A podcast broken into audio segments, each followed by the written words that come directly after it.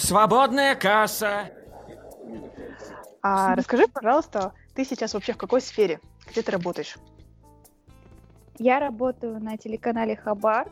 Я угу. СММщик, веду социальные сети.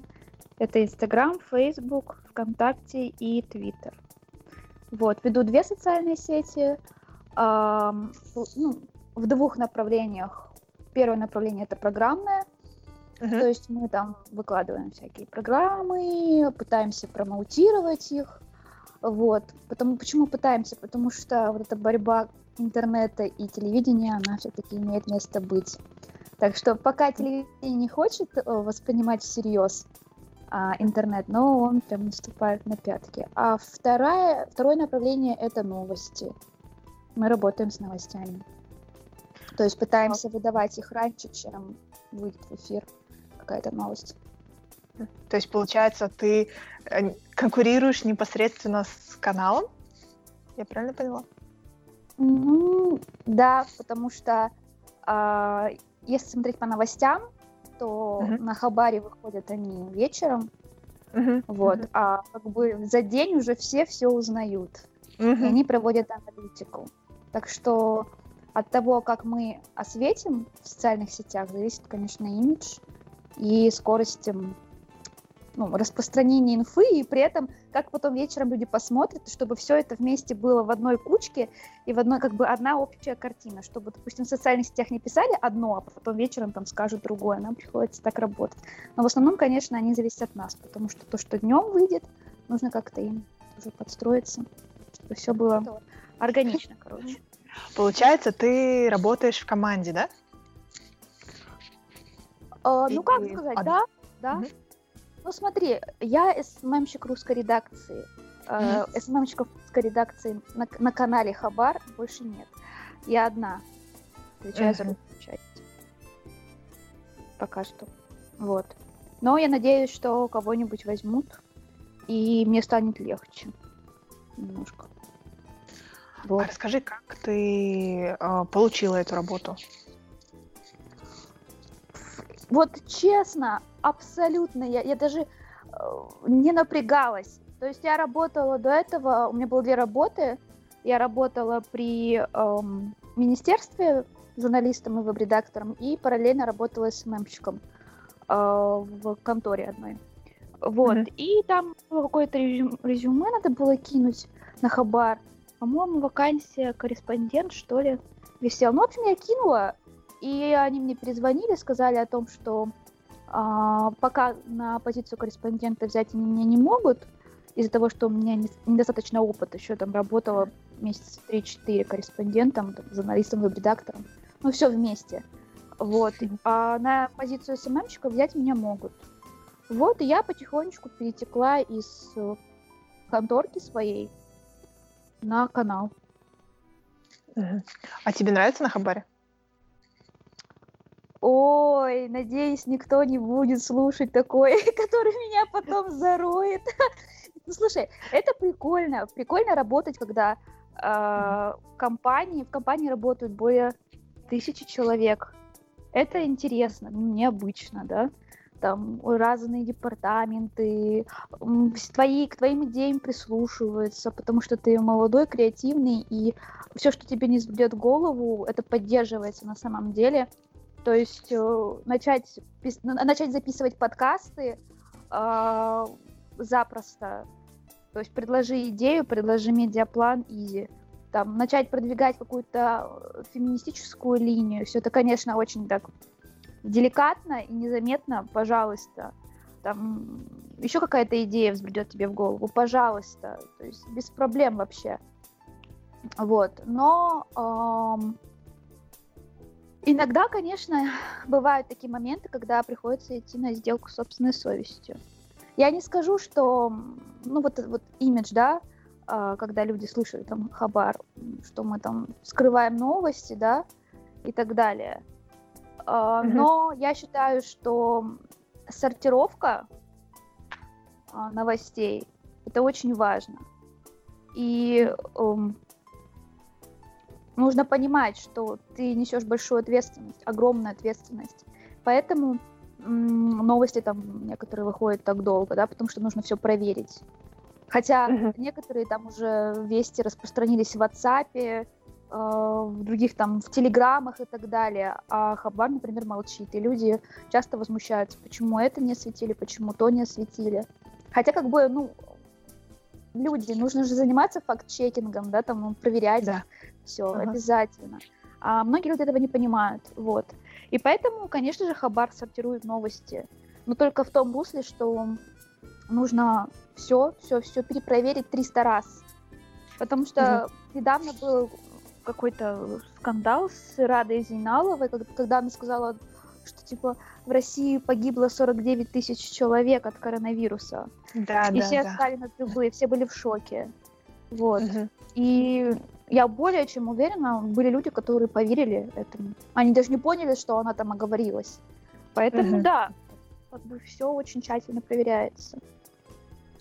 Да, я прям согласна с тобой, потому что Хабар как-никак имеет репутацию главного телеканала Казахстана, и как бы, ну, если что-то не то прозвучит, то какая тут тревожность-то поднимется у населения. А, но Это при да.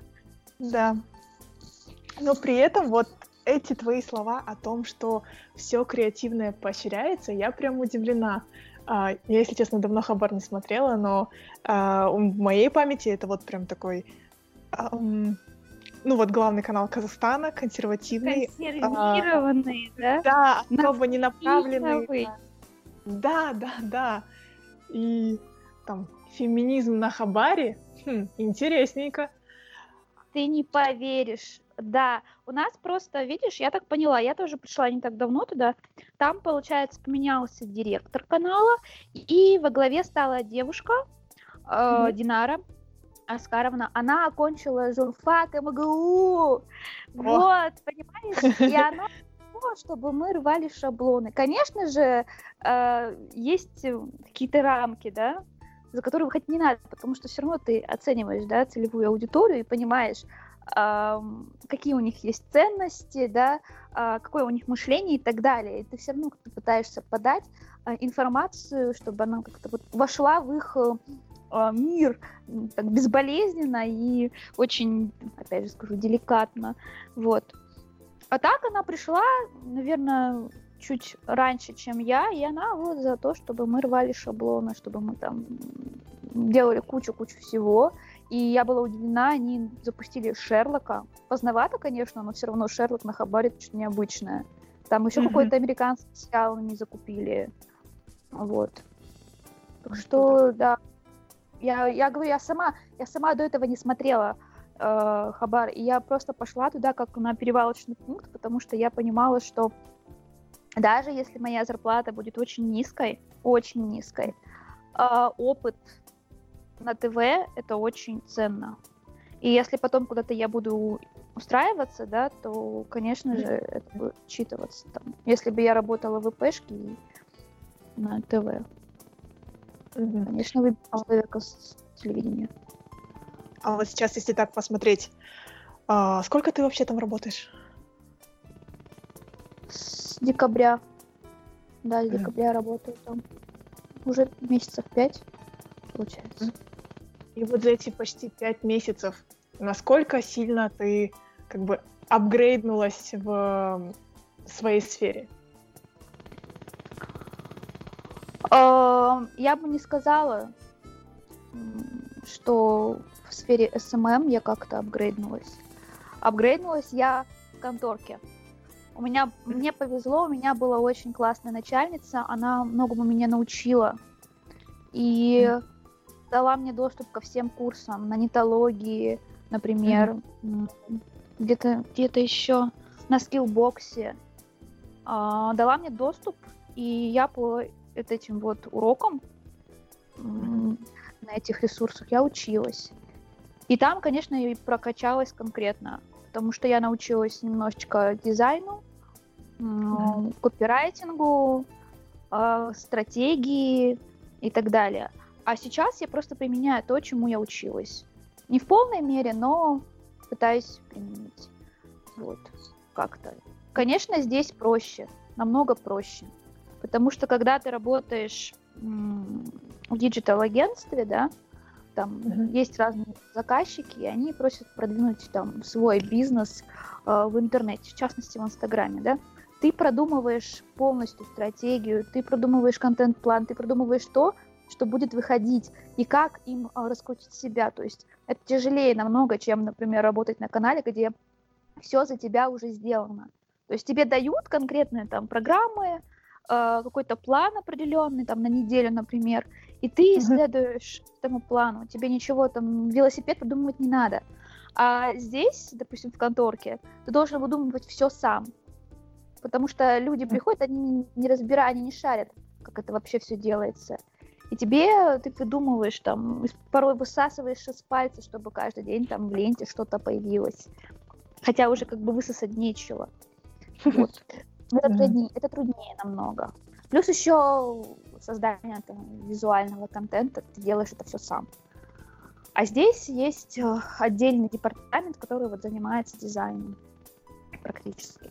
Так что, да, в какой-то мере на Хабаре проще.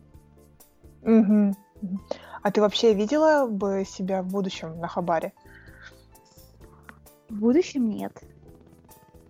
Все-таки хочется. Но знаешь, другое, да? Зарек... Да, я не хочу зарекаться, но в будущем нет. Хотя, кто знает, кто знает. А ты знаешь, что все эти вот э, пресс-секретари э, президентов, что первого, что второго, работали на Хабаре? Сначала. Оба причем. Я вообще, я очень была удивлена. Они оба там работали. Так что, да, не думаю, что они думали о том, что их путь куда-то заведет там подальше, нежели uh-huh. Зарекаться не стоит. Да. А расскажи, пожалуйста, про свою деятельность корреспондента.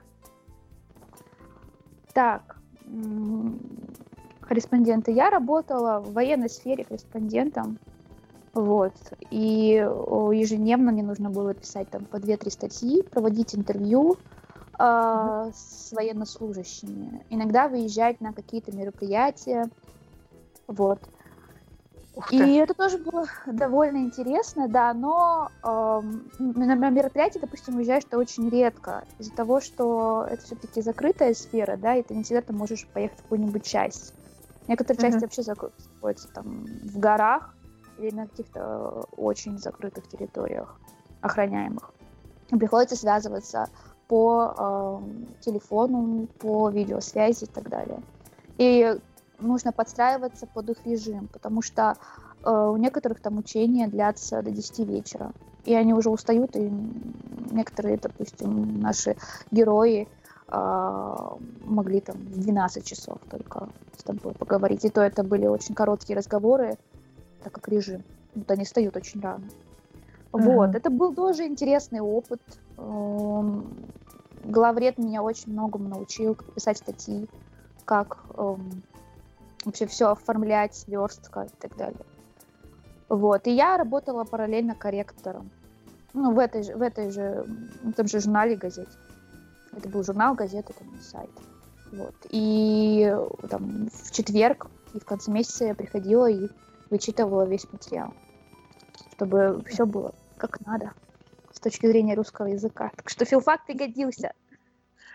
А, но до этого всего ты еще пробовала себя. Я работала училкой. Это капец. Честно. А, то, что я не люблю преподавать, я поняла давно. Ну, как бы каждому свое, да? А, кому-то нравится преподавать, кому-то нет. Я поняла, что это не мое. Еще когда была репетитором. Но деваться было некуда, потому что э, из-за того, что у нас такой вот был график и загруз, на что-то там даже на полдня устроиться было довольно-таки трудно. Не каждый работодатель да. был готов там, терпеть наши блочные системы, да? или экзамены до 8 часов. Вот. И поэтому я занималась репетиторством, и потом как-то плавно этот опыт перетек в школу. Я преподавала в частной школе, у нас была система бакалавриата. Вот, это немножечко другая система, она отличается от э, того, что ну как реализуется вообще процесс обучения в государственных школах. Uh-huh. Вот, детей было меньше, дети были очень клевые, и я была плохой коп. Если есть хороший коп и плохой коп, вот я плохой коп с точки зрения э, администрации. С точки зрения детей я была замечательным копом, потому что я всегда их успокаивала и вела с ними большую дружбу. Вот, была mm-hmm. с ними на короткой ноге. Потому что э, вообще процесс обучения, я считаю, он должен претерпеть огромные изменения. То, что сейчас происходит, полный балаган. Абсолютно. То есть детей научить ничему невозможно. Просто невозможно, мать его. Особенно литературе. Это пипец. Дети не читают. Да. Чай. Да, согласна с тобой.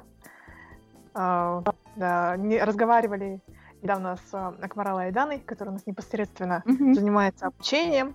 Вот они сейчас на дистанционных занятиях, и у них просто нет литературы. Просто русский. Ну вот, вот. Там как, а мы, я не знаю, я э, литературу очень люблю, потому что я лит, литвет. Вот, mm-hmm. поэтому мне это больше импонировало, чем русский язык. И литературу я пыталась преподать с точки зрения, э, ну, через призму какого-то современного видения детей, как они вообще, э, чем они увлекаются, что им нравится. Я искала какие-то отсылки к фильмам про супергероев. Mm-hmm. Мы mm-hmm. читали через призму вот познания, там, не знаю, мифологии, и при этом еще и смотрели там фильмы параллельно про супергероев, искали там связь а, одного героя, там, не знаю, какого-нибудь, кого, не знаю, Прометея и еще кого-нибудь. То есть проводили параллели, и дети включались. Вот. Uh-huh. Это работало. Это было классно. Это мне нравилось. А русский язык, ну, такая муть, честно. Такая муть, потому что все равно нужно учитывать новую программу, uh-huh. вот эти параллельные попытки э, научить детей критически мыслить. Хотя мне кажется, что это вообще должно быть другое, абсолютно не русский язык, там, не литература, а вообще отдельный предмет. А не никак вот пытаться вклинить его везде. Ну, бред. Невозможно. Да, скорее всего, наверное, по модели Америки, где вот это вот э, критическое письмо, критическое чтение, оно входит как бы в английский язык у них в школах. Mm-hmm. Не знаю. Возможно, у нас пытаются сделать то же самое, но как-то не очень, очень да? Оно, оно не, не работает. Ну, по крайней мере, я так считаю. Может быть, найдутся люди, которые... Я уверена, что найдутся люди, которые так не думают, которые найдут аргументы э, в пользу того, что вот сейчас происходит. Но я так не считаю. Вот.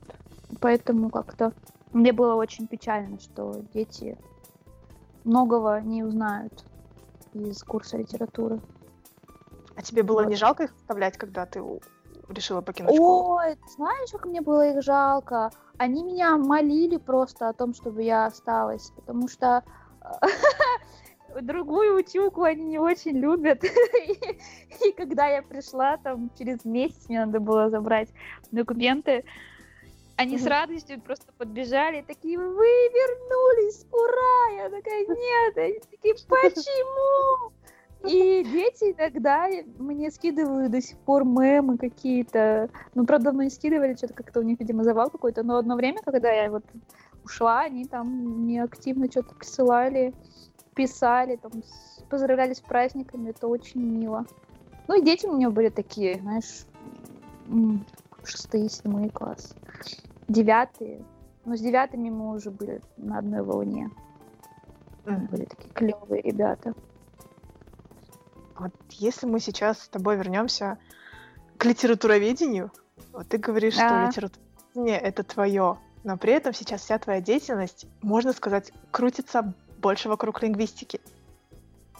Ты да. не чувствуешь какого-то какой-то дистанции между собой и любимым предметом, что ли? Не знаю, как это выразить. Чувствую, конечно. Конечно, чувствую. Но, в, например, в, не знаю, в копирайтинге иногда ты пытаешься проводить параллели, вводить какие-то аллюзии, э, из мира литературы. Пытаешься. Какие-нибудь э, бабочки, намекающие на Набокова? Да, именно они. Да, да, ну, как-то так, как-то так. Ну просто пока я не знаю, куда применить литературоведение. Я еще пока не поняла. Если найдется такая сфера, я буду очень рада. Но я себя пробую, потому что мне кажется, нужно попробовать себя во всем, чтобы точно понять, что тебе нравится, а что тебе не нравится. Расскажи, пожалуйста, вообще, как ты искала вот такую работу? В смысле, работу, которая связана с текстом. А, на своем опыте скажу, что в Астане у нас рынок, мне кажется, не такой эм, широкий. Это скорее... Никакой вол... он! Называй вещи своими именами! Он никакой! Он плохой, просто ужасный. Я смотрю э, вакансии ежедневно разные. То есть вдруг что-то подвернется интересное. Никакой он, никакой, абсолютно. Эм, да, знаешь, честно, когда я приехала, мне было страшно. Мне было страшно, что я ничего не найду, потому что я смотрела и я понимала, что с текстом работы нету, нету работы с текстом. Были какие-то там э, пипирочные какие-то крупицы, знаешь, там журналист, я не знаю, корректор, еще там что-то, там три вакансии на э, весь Headhunter, четыре вакансии. И ты такой сидишь и понимаешь, так, а что я буду дальше делать, куда я пойду? И вот, это вот этот страх накатывал, накатывал. А когда ты был в универе, я не хотела работать в школе абсолютно, потому что mm-hmm. практи- после практики я поняла, что мне вообще это не нравится, туда я не пойду. И ирония судьбы. Я попала в школу. Mm-hmm. Туда меня взяли охотнее всего. А, а на крупицы было... вот эти хотели брать. А не было мыслей э, поехать, не знаю, куда-нибудь в Алмату или вернуться в Москву? Вернуться в Москву. Ну смотри, по определенным обстоятельствам я должна была вернуться сюда. Mm-hmm. Вот. И работа, ну, как бы, мне не представлялось возможным э, работать в Москве. Почему-то я не знаю, почему-то я подумала, что Возможно, я просто побоялась. Я думаю, что, скорее всего, это страх э, какой-то трудности, страх огромной конкуренции. Я понимала, mm-hmm. что МГУ это клевая, реально клевая, офигенная база, невероятная база знаний, а, огромный как бы запас каких-то теоретических знаний, а вот прикладных э, довольно-таки мало. И я просто понимала, что там с огромной конкуренцией, с отсутствием каких-то прикладных знаний, навыков, я mm-hmm. просто ну, ничего не смогу. И не выдержу эту конкуренцию, нервы мои не выдержат. И приеду вся в слезах, в соплях, и вообще потом не захочу никуда уезжать. Поэтому я решила начать с малого, mm-hmm. и потом уже куда жизнь заведет. Вот. А насчет Алматы, я подавала, кстати, свои резюме в Алматы, и мне отвечали. А, кстати говоря, если кто-то будет слушать с филфака, ивент-сфера это тоже очень перспективно и очень интересно, и людей с филфака там берут.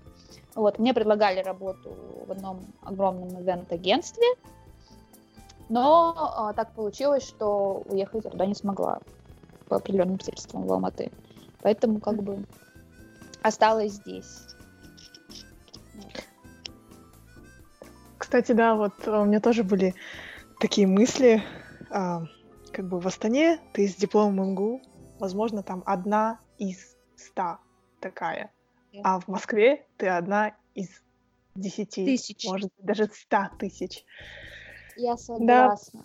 Да. согласна. Mm-hmm. Поэтому да. вообще везде опыт решает. Да, я поняла, что э, диплом, вуз, он нифига иногда не решает. Mm-hmm. А решает, э, решает твои навыки, что ты умеешь, что ты умеешь делать. А это только, ты понимаешь, только вот эти навыки ты получаешь в полях непосредственно. По-моему, я смотрела интервью с Пивоваровым или с Парфеновым, mm-hmm. из них. И им там задавали 10 вопросов, там 10 глупых вопросов журналисту. И они, вот герой, кто-то из них сказал, что журналистики не, ну, например, журналистики не обучают в ВУЗе. А, ее, ей обучают непосредственно в редакции. И а, смотря, так как я, видишь, еще работаю с новостниками и сижу там в ньюсруме порой, и иногда mm-hmm. у себя там наверху. И получается, я вижу, как это вообще все делается. Там, мы же иногда выезжаем на какие-то съемки, mm-hmm. а, снимаем. СММщики тоже ездят. И я смотрю, какая это нервная работа как, как люди потеют, как, как это вообще, это очень тяжело работать журналистом.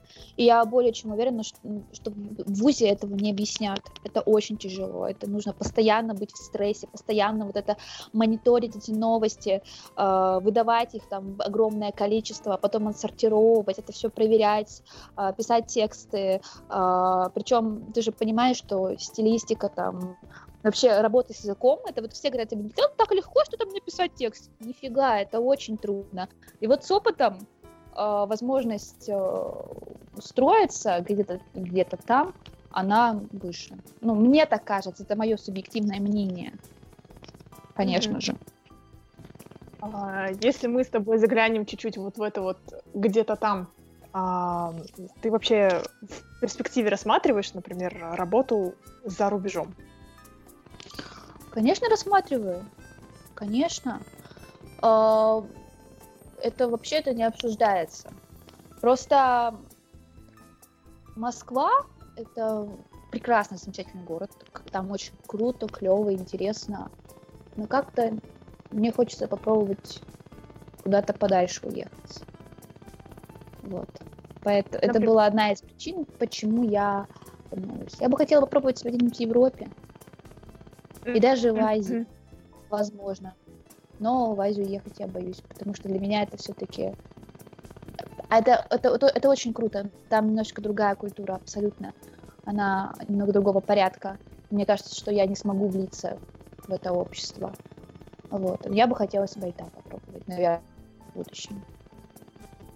Вот. И, кстати говоря, люди, которые будут слушать с филфака, ребята, короче, вы можете учи, преподавайте везде, где можете. И вы можете потом подать свои документы, МГУшники, если ты слушать, подать свои документы, свое резюме а, в китайский филиал МГУ. И там вас могут взять. Это я говорю по собственному опыту. Так что подавайте. Коронавирус пройдет через годик, и там это, если кто-то видел э, китайское здание МГУ, то это очень смешно, потому что оно идентично ГЗ практически. Вот, и там тоже можно себя найти МГУшником. Но, конечно, нужен опыт преподавания определенный. Так что там себя тоже можно найти. Ты меня прям натолкнула Больше. на следующий вопрос.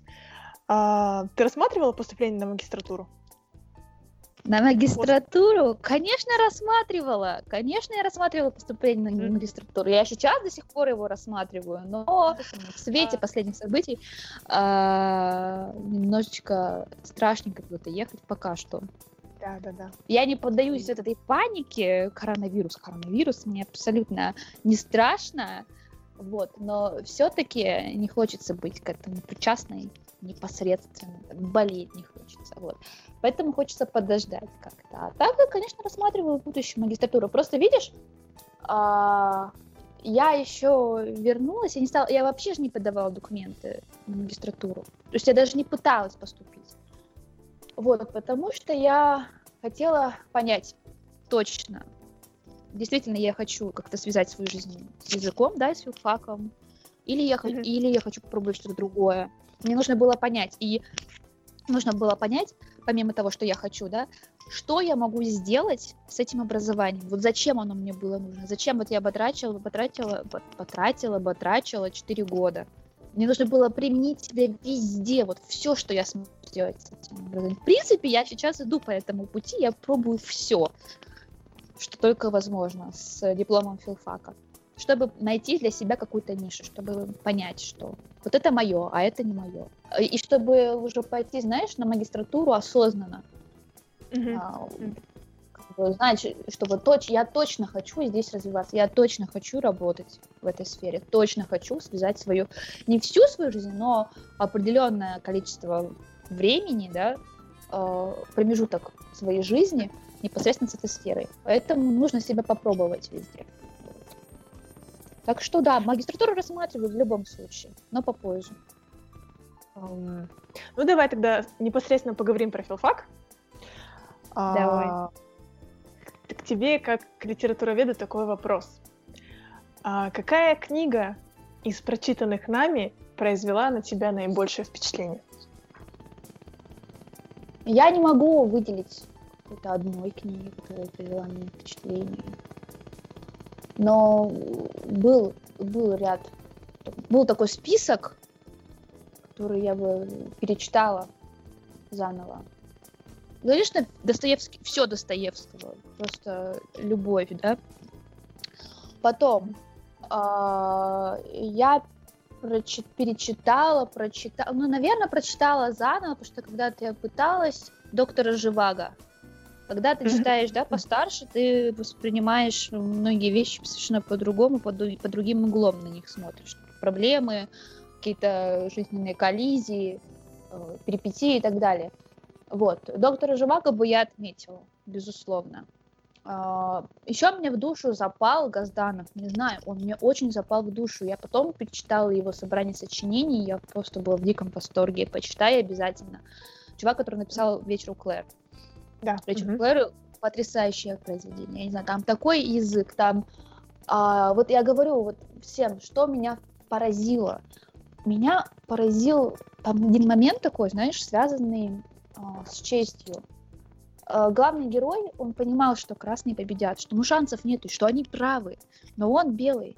Он родился в этой сфере, о, в этой сфере, он родился в, в этой атмосфере, да, он родился среди белых, вот он такой, все. И как бы, как бы он понимает, что, да, правда на стороне тех, но ты не можешь бросить своих, и ты, при тебе приходится топить своих, как бы там ни было. И вот это вот, вот эта вот проблема, да, вот эти какие-то муки и страдания, и осознание того, что, возможно, вы не правы, то это меня поразило. Меня поразило, что он остался на стороне своих. Все равно нужно топить да, за своих. И меня это, ну, я не знаю, почему-то мне это очень запало в душу. И вообще, знаешь, как-то период э, эмиграции литературной, да, вот этот вот, как, как там Леденев, по-моему, у нас вел, вот это вот это очень круто. Невероятно клевые произведения. Все. Все очень крутые. Все очень нравились. Вот. Современное так себе. Даже не знаю, что там выделить. Особо как-то выделить ничего не могу. Из наших. Горький. Может быть, э, Горький, э, потому что я по нему писала. Я увидела его с другой стороны, и многие произведения даже перечислять не буду, что это будет очень долго тоже запали мне душу. Вообще увидела, говорю, с другой стороны, и абсолютно не таким, каким многие его представляют, да? Глашатаем власти, советского режима, такое. Неправда, он не был таким. После выпуска у тебя не было такого э, чувства, не знаю, пере, перенасыщения книгами? Вот у меня был такой период, когда я вообще не могла читать художественную литературу, потому что за эти четыре года я было слишком много. А, я не могла смотреть на книги, потому что у меня это ассоциировалось с каким-то чтением не по своей воле. Тебе а чтением ради там получения да, зачета и да, сдачи да, экзамена. Я тебе хочу сказать, что этот период у меня не длится до сих пор.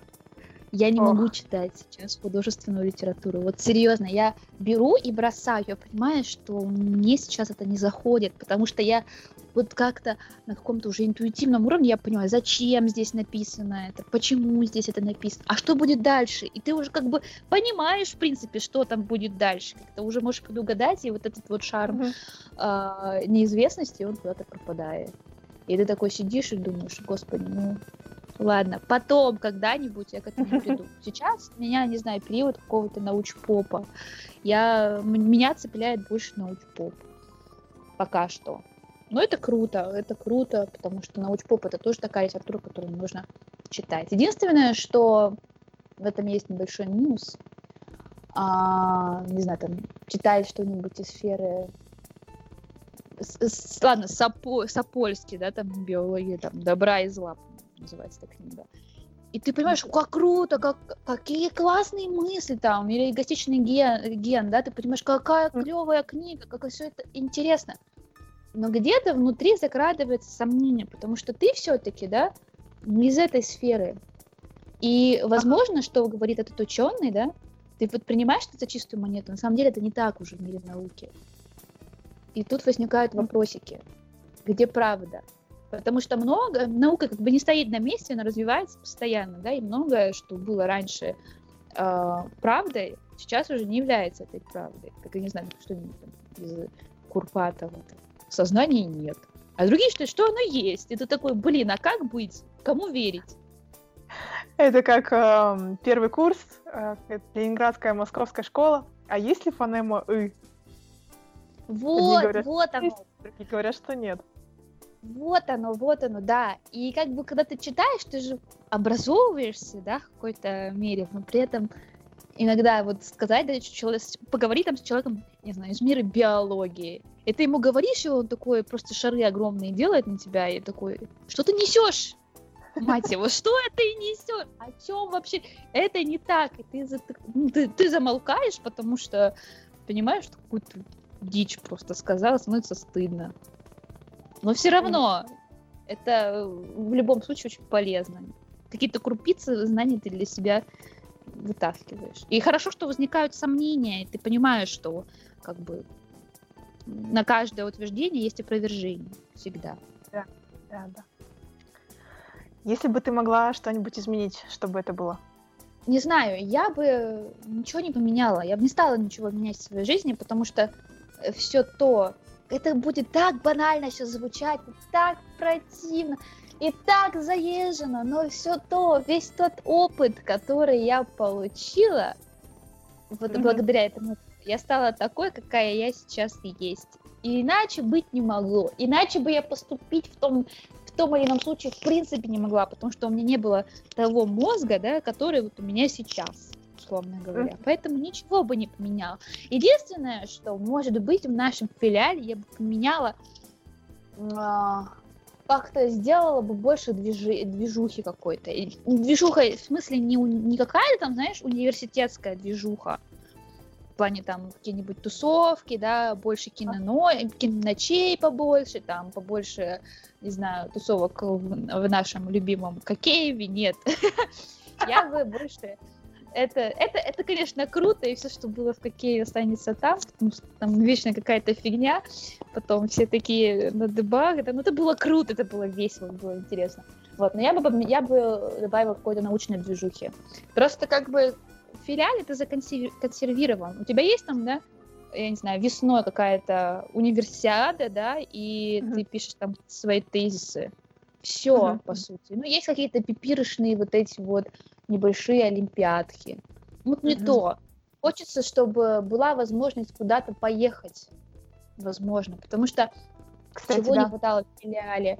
Вот когда ты смотришь на Яну, э, на ребят из Яну, да, и когда ты смотришь на себя, вот из Яну, они могут поехать на какую-то стажировку, то есть их отправляют, mm-hmm. да, на стажировку, они могут поехать там в Гемония, которые учились по полгода, там некоторые там-то там. Я, я все понимаю, что мы зажрались, и это, я, я только офигевшая такая, чего-то такого требую. Но этого реально не хватает, не хватает, потому что э, все равно, получается, наша страна воспитывает для себя специалистов, да, и как бы они, конечно, хотят, чтобы мы поднимали целину, uh-huh, uh-huh. как говорится, да. Вот. И одного, одной поездки в Москву там на год, да, и там изучение э, всего непосредственно в здании, непосредственно с этими мастодонтами и с этими людьми, которые там, ну, очень крутые, очень крутые исследователи там и так далее, это, конечно, клево, но этого недостаточно, потому что мне кажется, стажировка где-то вот прям не в школе, да, а в каком-то там издательстве, например, да, да, или да. еще где-то. Вот это, вот это, да, вот это колоссальный опыт. А я, я обожаю воспоминания о нашей там, практике в как, как он называется, в Пресновке, да, по-моему, в Пресновке. Да. Нашей а, я обожаю воспоминания про школу. Там было прикольно. Я не хотела работать, но там было прикольно. Вот, Мгм. но хотелось бы, чтобы у нас было больше практики, больше практики в полях, не только в школе, там, но и в издательствах каких-то. Возможно, куда-то была возможность уехать. Как-то шире, шире в науке. Потому что, конечно, у нас есть вот эти прорехи в научном Мгм. мире. Абсолютно, э- ну это факт, к сожалению. Вот, так что хотелось бы. Это бы я поменяла бы нашем универе. Мгм. Ну и давай финальный вопрос. То есть даже не вопрос, а просьба. Дай, пожалуйста, какой-нибудь совет выпускникам. Не только МГУ и филфака, а вообще всем выпускникам. Какие, какие, какой совет? Да нет никакого совета, знаешь. Главное понимать, что ты учишься... Ну, вот, не- вот знаешь, главное иметь какое-то понимание того, зачем ты это делаешь.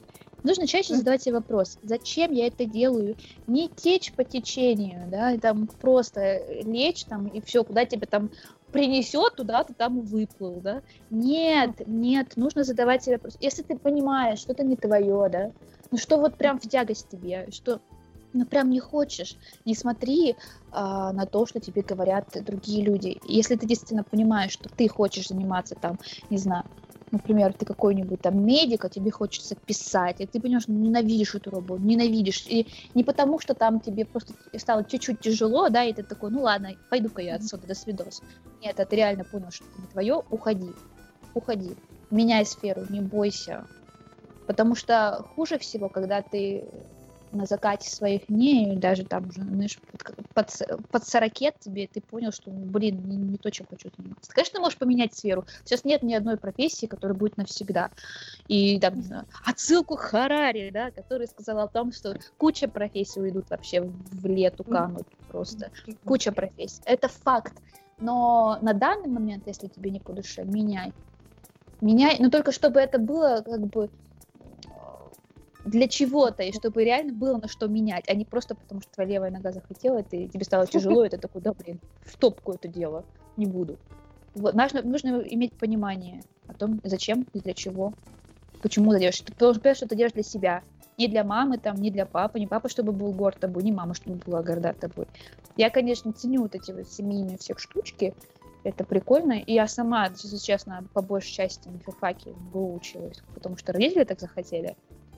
Но совет вот такой, что ты учишься не для родителей, не для общества, а для себя.